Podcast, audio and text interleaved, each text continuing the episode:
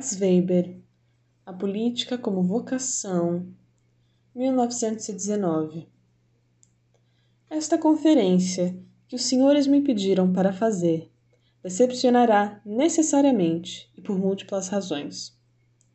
Numa palestra que tem por título A Vocação Política, os senhores hão de esperar, instintivamente, que eu tome posição quanto a problemas da atualidade. Ora, a tais problemas eu só me referirei ao fim de minha exposição e de maneira puramente formal, quando vier a abordar certas questões que dizem respeito à significação da atividade política no conjunto da conduta humana.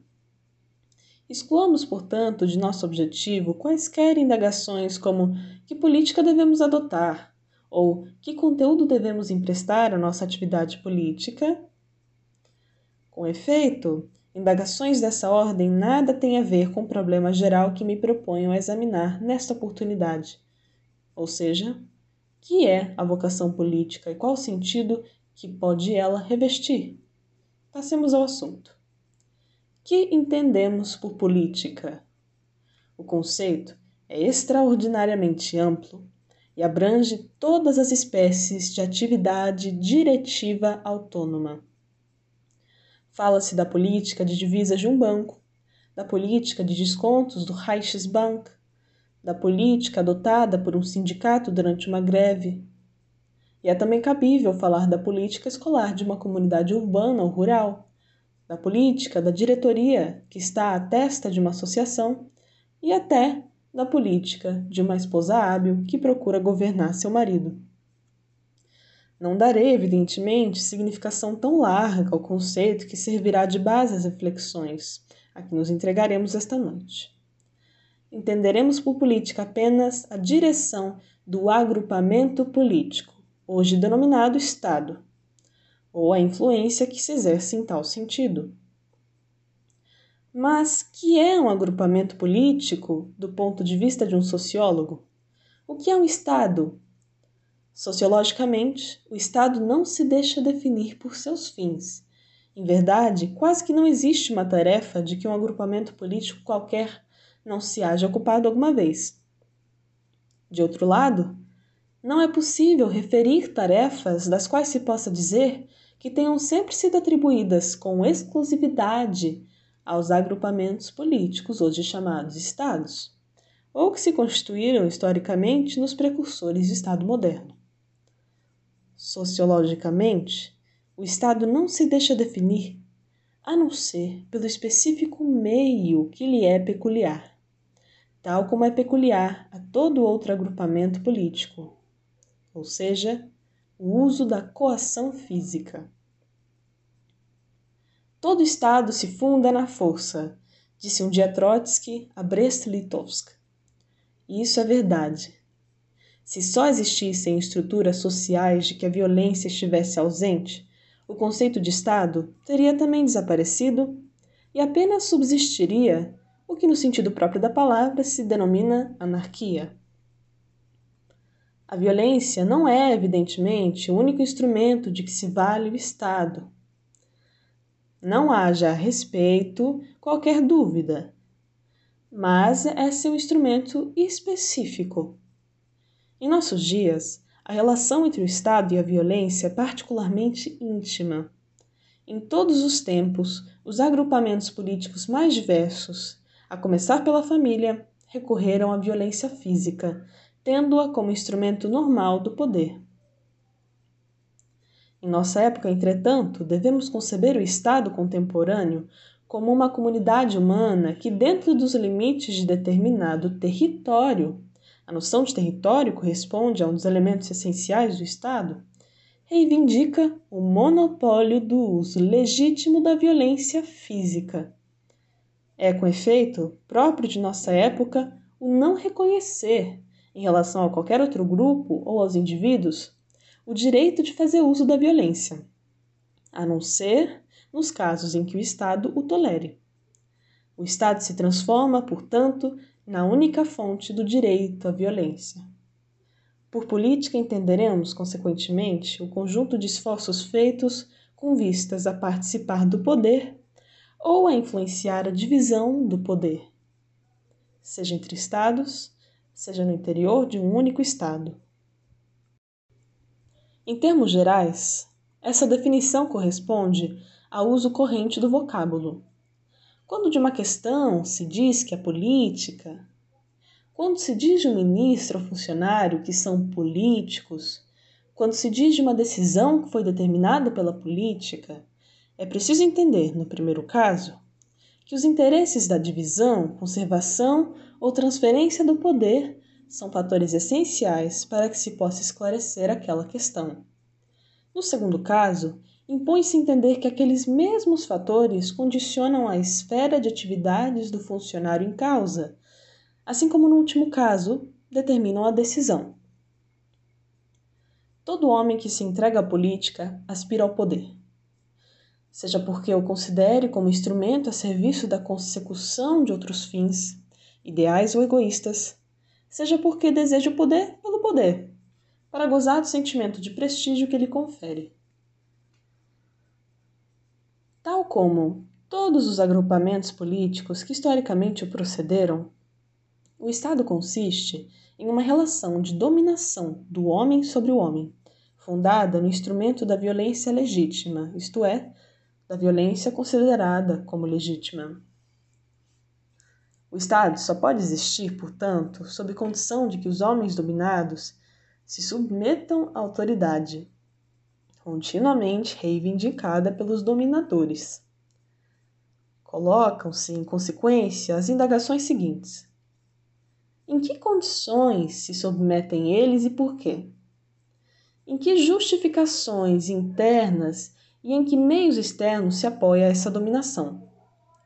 Existem, em princípio, e começaremos por aqui, três razões internas que justificam a dominação, existindo, consequentemente, três fundamentos da legitimidade.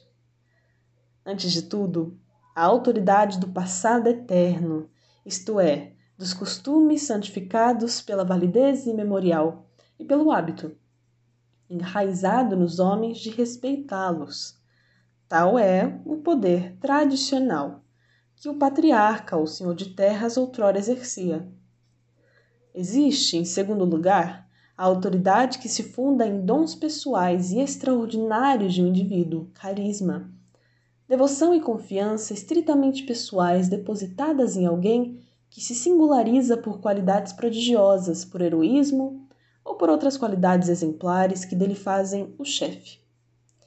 Tal é o poder carismático exercido pelo profeta, ou, no domínio político, pelo dirigente guerreiro eleito, pelo soberano escolhido através de plebiscito, pelo grande demagogo ou pelo dirigente de um partido político. Existe, por fim, a autoridade que se impõe em razão da legalidade em razão da crença na validez de um estatuto legal e de uma competência positiva, fundada em regras racionalmente estabelecidas, ou, em outros termos, a autoridade fundada na obediência, que reconhece obrigações conformes ao estatuto estabelecido. estabelecido. Tal é o poder como exerce o servidor do Estado em nossos dias, e como exercem todos os detentores do poder que dele se aproximam sob esse aspecto. É dispensável dizer que, na realidade concreta, a obediência dos súditos é condicionada por motivos extremamente poderosos, ditados pelo medo ou pela esperança. Seja pelo medo de uma vingança das potências mágicas ou dos detentores do poder, seja a esperança de uma recompensa nessa terra ou em outro mundo. A obediência pode igualmente ser condicionada por outros interesses e muito variados. A tal assunto voltaremos dentro em pouco. Seja como for, cada vez que se propõe interrogação acerca dos fundamentos que legitimam a obediência, encontram-se sempre e sem qualquer contestação essas três formas puras que acabamos de indicar. Essas representações, bem como sua justificação interna, revestem-se de grande importância para compreender a estrutura da dominação. Certo é que, na realidade, só muito raramente se encontram esses tipos puros. Hoje, contudo, não nos será possível expor em pormenor as variedades, transições e combinações extremamente complexas que esses tipos assumem. Estudo dessa ordem entra no quadro de uma teoria geral do Estado. No momento, voltaremos a atenção particularmente para o segundo tipo de legitimidade, ou seja, o poder brotado da submissão ao carisma, puramente pessoal do chefe. Esse tipo nos conduz, com efeito, à fonte de vocação, onde encontramos seus traços mais característicos. Se algumas pessoas se abandonam ao carisma do profeta, do chefe de tempo de guerra, do grande demagogo que opera no seio da eclesia ou do parlamento, quer isso dizer que estes passam por estar interiormente chamados para o papel de condutores de homens e que a ele se dá obediência não por costume ou devido a uma lei, mas porque nele se deposita fé. E se esses homens forem mais que presunçosos aproveitadores do momento, viverão para seu trabalho e procurarão realizar uma obra. A devoção de seus discípulos, dos seguidores, dos militares, dos militantes, perdão, orienta-se exclusivamente para a pessoa e para a qualidade do chefe. A história mostra que chefes carismáticos surgem em todos os domínios em todas as épocas. Revestiram, entretanto, o aspecto de duas figuras essenciais. De uma parte, a do mágico e do profeta, e de outra parte, a do chefe escolhido para dirigir a guerra, do chefe de grupo, do condottiere. Próprio do Ocidente é, entretanto, e isso nos interessa mais especialmente, a figura do livre demagogo. Este só triunfou no Ocidente, em meio cidades independentes e, em especial, nas regiões de civilização mediterrânea. Em nossos dias, esse tipo se apresenta sob o aspecto do chefe de um partido parlamentar. Continua a só ser encontrado no Ocidente, que é o âmbito dos estados constitucionais. Esse tipo de homem político por vocação, no sentido próprio do termo, não constitui de maneira alguma, em país algum, a única figura determinante do empreendimento político e da luta pelo poder. O fator decisivo reside antes na natureza dos meios de que dispõem os homens políticos. De que modo conseguem as forças políticas dominantes afirmar sua autoridade? Essa indagação diz respeito a todos os tipos de dominação e vale, consequentemente, para todas as formas de dominação política, seja tradicionalista, legalista ou carismática. Toda empresa de dominação que reclame continuidade administrativa exige, de um lado, que a atividade dos súditos se oriente em função da obediência devida aos senhores que pretendem ser os detentores da força legítima, e exige, de outro lado, e em virtude daquela obediência, controle dos bens materiais que, em dado caso, se tornem necessários para a aplicação da força física. Dito em outras palavras, a dominação organizada necessita, por um lado, de um Estado maior, administrativo, e, por outro lado, necessita dos meios materiais de gestão. Estado-Maior administrativo, que representa externamente a organização de dominação política, tal como, aliás, qualquer outra organização, não se inclina a obedecer ao detentor do poder, em razão apenas das concepções de legitimidade acima discutidas. A obediência funda-se antes em duas espécies de motivo que se relacionam a interesses pessoais retribuição material e prestígio social. De uma parte, a homenagem dos vassalos, a prebenda dos dignitários, os vencimentos dos atuais servidores públicos, e de outra parte, a honra do cavaleiro, os privilégios das ordens e a dignidade do servidor constituem a recompensa esperada. E o temor de perder o conjunto dessas vantagens é a razão decisiva da solidariedade que liga o Estado-Maior administrativo aos detentores do poder. E o mesmo ocorre nos casos de dominação carismática. Esta proporciona aos soldados fiéis a glória guerreira e as riquezas conquistadas e proporciona aos seguidores do demagogo os despojos, isto é, a exploração dos administrados, graças ao monopólio dos tributos, as pequenas vantagens da atividade política e as recompensas da vaidade. Para assegurar estabilidade a uma dominação que se baseia na violência, fazem-se necessários, tal como em uma empresa de caráter econômico, certos bens materiais. Desse ponto de vista, é possível classificar as administrações em duas categorias. A primeira obedece ao seguinte princípio: o Estado-Maior, os funcionários ou outros magistrados, de cuja obediência depende o detentor do poder. São eles próprios os proprietários dos instrumentos de gestão Instrumentos esses que podem ser recursos financeiros, edifícios, material de guerra, parque de veículos, cavalos, etc. A segunda categoria obedece a princípio oposto. O Estado-Maior é privado dos meios de gestão, no mesmo sentido em que, na época atual, o empregado e o proletário são privados dos meios materiais de produção numa empresa capitalista. É, pois, sempre importante indagar se o detentor do poder dirige e organiza a administração, delegando o poder executivo a servidores ligados à sua pessoa, a empregados que admitiu ou a favoritos e familiares que não são proprietários, isto é, que não são possuidores de pleno direito dos meios de gestão, ou se, pelo contrário, a administração está nas mãos de pessoas economicamente independentes do poder. Essa diferença é ilustrada por qualquer das administrações conhecidas.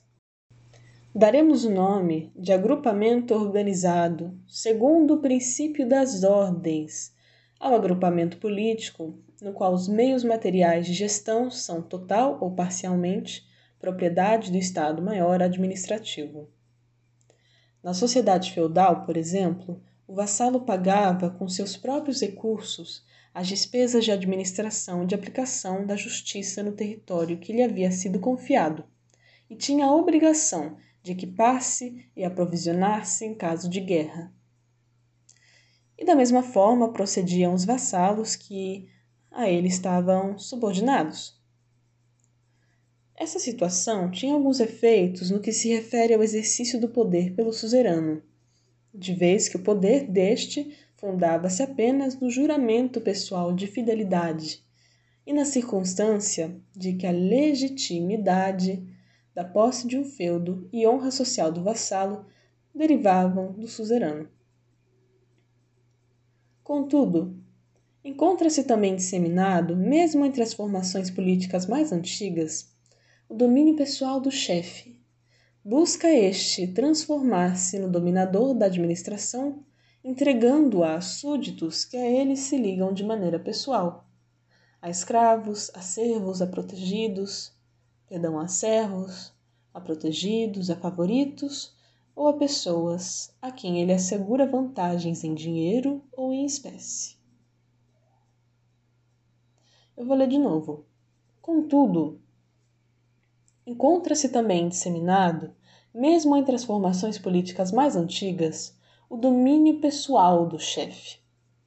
Busca este transformar-se no dominador da administração, entregando-a a súditos que a ele se ligam de maneira pessoal, a escravos, a servos, a protegidos, a favoritos ou a pessoas a quem ele assegura vantagens em dinheiro ou em espécie. O chefe enfrenta as despesas administrativas lançando mão de seus próprios bens ou distribuindo as rendas que seu patrimônio proporcione e cria um exército que depende exclusivamente de sua autoridade pessoal, pois que é equipado e suprido por suas colheitas, armazéns e arsenais. No primeiro caso, no caso de um agrupamento estruturado em estados, o soberano só consegue governar com o auxílio de uma aristocracia independente. Em razão disso, com ela partilha do poder. No segundo caso, o governante busca apoio em pessoas dele diretamente dependentes ou em plebeus, isto é, em camadas sociais desprovidas de fortuna e de honra social própria. Consequentemente, Estes últimos, do ponto de vista material, dependem inteiramente do chefe e, principalmente, não encontram apoio em nenhuma outra espécie de poder capaz de contrapor-se ao do soberano. Todos os tipos de poder patriarcal e patrimonial, bem como o despotismo de um sultão e os estados de estrutura burocrática, filiam-se a esta última espécie. E insisto muito, particularmente, no estado burocrático, por ser ele o que melhor caracteriza o desenvolvimento racional do Estado moderno. De modo geral, o desenvolvimento do Estado moderno tem por ponto de partida o desejo de o príncipe expropriar os poderes privados independentes que, a par do seu, detém força administrativa, isto é, todos os proprietários de meios de gestão, de recursos financeiros, de instrumentos militares e de quaisquer espécies de bens suscetíveis de utilização para fins de caráter político. Esse processo se desenvolve em paralelo perfeito com o desenvolvimento da empresa capitalista, que domina pouco e pouco os produtores independentes. E nota-se, enfim, que no Estado moderno, o poder que dispõe da totalidade dos meios políticos de gestão tende a reunir-se sob mão única. Funcionário algum permanece como proprietário pessoal do dinheiro que ele manipula ou dos edifícios, reservas e máquinas de guerra que ele controla. O Estado moderno, isto é de importância no plano dos conceitos, conseguiu, portanto, de maneira integral, privar a direção administrativa, os funcionários e trabalhadores burocráticos de quaisquer meios de gestão Nota-se a essa altura o surgimento de um processo inédito, que se desenrola a nossos olhos e que ameaça expropriar do expropriador os meios políticos de que ele dispõe e o seu poder político. Tal é, ao menos aparentemente, a consequência da Revolução Alemã de 1918, na medida em que novos chefes substituíram as autoridades estabelecidas, em que se apossaram, por usurpação ou eleição, do poder que controla o conjunto administrativo e de bens materiais, e na medida em que fazem derivar, pouco importa com que direito, a legitimidade de seu poder da vontade dos governados. Cabe, entretanto, indagar se esse primeiro êxito, ao menos aparentemente, permitirá que a revolução alcance o domínio do aparelho econômico do capitalismo cuja atividade se orienta essencialmente de conformidade com leis inteiramente diversas das que regem a administração política. Tendo em vista meu objetivo, limitar-me-ei a registrar essa constatação de ordem puramente conceitual.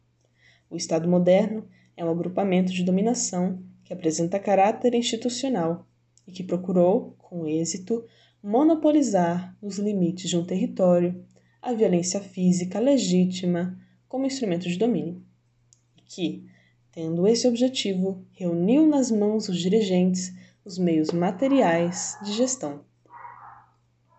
Equivale isso a dizer que o Estado moderno expropriou todos os funcionários que, segundo o princípio dos Estados, dispunham outrora, por direito próprio, de meios de gestão, substituindo-se a tais funcionários, inclusive no topo da hierarquia.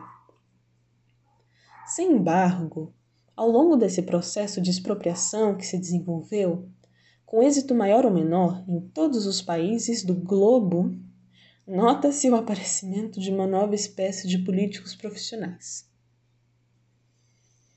Trata-se, no caso, de uma categoria nova que permite definir o segundo sentido dessa expressão.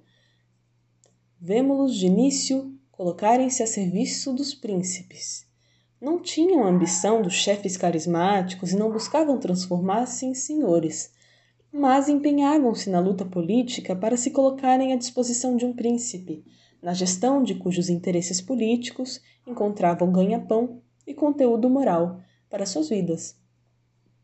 Uma vez mais, é só no Ocidente que encontramos essa categoria nova de políticos profissionais a serviço de poderes outros que não dos príncipes. Não obstante, foram eles, em tempos passados, o instrumento mais importante do poder dos príncipes e da expropriação política que, em benefício destes, se processava. Este é o último parágrafo. Atenção! Antes de entrar em pormenores, tentemos compreender claramente, sem equívocos e sob todos os aspectos, a significação do aparecimento dessa nova espécie de homens políticos profissionais. São possíveis múltiplas formas de dedicação à política, e é o mesmo dizer que é possível, de muitas maneiras, exercer influência sobre a divisão do poder entre formações políticas diversas ou no interior de cada qual delas. Pode-se exercitar a política de maneira ocasional, mas é igualmente possível transformar a política em profissão secundária ou em profissão principal, exatamente como ocorre na esfera da atividade econômica.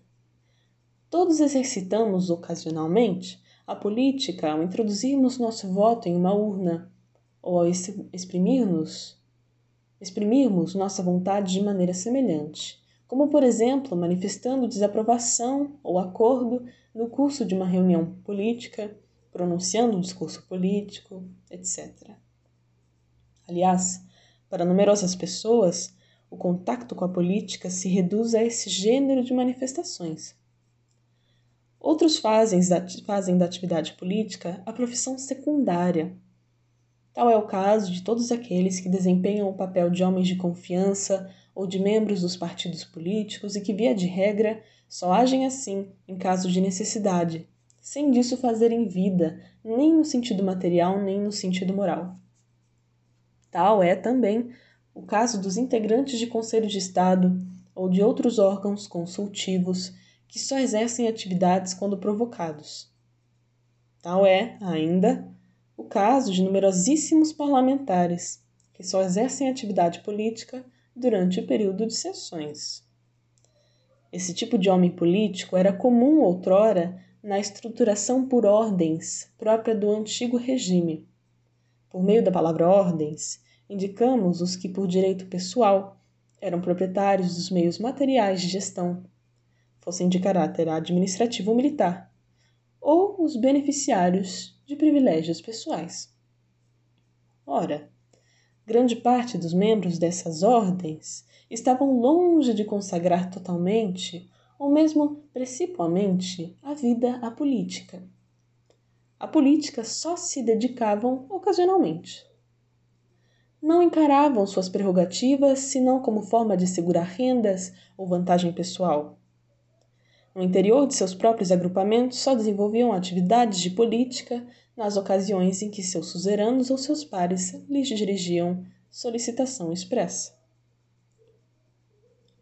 E o mesmo se dava com relação a uma importante fração das forças auxiliares que o príncipe colocava a seu serviço, para transformá-la em instrumento na luta que ele travava com o. Uma palavra aqui muito pouco clara com o instrumento na luta que ele tratava com o título de constituir uma organização política a ele pessoalmente devotada. Não tenho certeza de que palavra é essa. Os conselheiros privados integravam-se a essa categoria, bem como ela também se integrava, remontando no tempo, grande parte dos conselheiros que se assentavam nas cúrias, ou em outros órgãos consultivos curias. Nossa, curias, ou em outros órgãos consultivos a serviço do príncipe. Vamos prestar atenção! Evidentemente, entretanto, esses auxiliares que só ocasionalmente se dedicavam à política ou que nela viam tão somente uma atividade secundária, estavam longe de bastar ao príncipe. Não lhe restava, portanto, outra alternativa senão a de buscar rodear-se de um corpo de colaboradores inteira e exclusivamente dedicados à sua pessoa, e que fizessem da atividade política sua principal ocupação. Naturalmente, que a estrutura da organização política da dinastia nascente assim como a fisionomia da civilização examinada, dependerá muito, em todos os casos, da camada social onde o príncipe vá recrutar seus agentes. E o mesmo cabe dizer, com mais forte razão, dos agrupamentos políticos que, após a abolição completa ou a limitação considerável de poder senhorial, se constituam politicamente em comunas livres. Livres não no sentido de fuga ao domínio através de recursos à violência, mas no sentido de ausência de um poder senhorial legitimado pela tradição e muito frequentemente consagrado pela religião e considerado como fonte única de qualquer autoridade. Historicamente, essas comunas só se desenvolveram no mundo ocidental sob a forma primitiva da cidade erigida em agrupamento político, tal como a vemos surgir pela primeira vez no âmbito da civilização mediterrânea.